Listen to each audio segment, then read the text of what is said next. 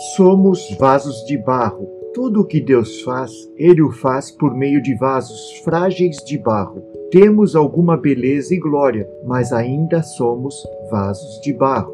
Gostaríamos de ser vasos de aço super resistentes, mas, em vez disso, Deus resolveu manifestar Sua glória em vasos de barro.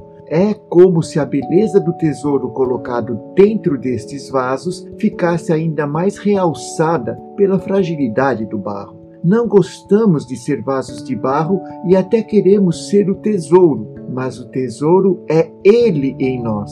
Enquanto estivermos aqui, sempre seremos frágeis vasos de barro.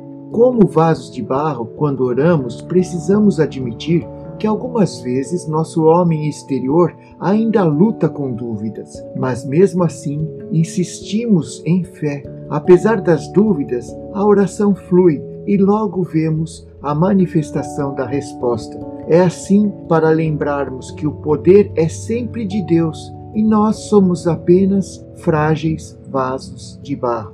Olha o que está escrito em 2 Coríntios 4, 7 a 9. Temos, porém, esse tesouro em vasos de barro, para que a excelência do poder seja de Deus e não de nós. Em tudo somos atribulados, porém não angustiados, perplexos, porém não desanimados, perseguidos, porém não desamparados, abatidos, porém não destruídos. Paulo diz que muitas vezes somos atribulados, mas não precisamos ficar angustiados, pois temos a paz de Deus em nosso coração. Algumas vezes ficamos perplexos. Caso você não entenda o que é perplexidade, é só se lembrar de 7 a 1 na Copa de 2014. Você simplesmente não consegue entender como as coisas acontecem. Entretanto, mesmo quando perplexos, não ficamos desanimados. Como vasos de barro, podemos ficar abatidos,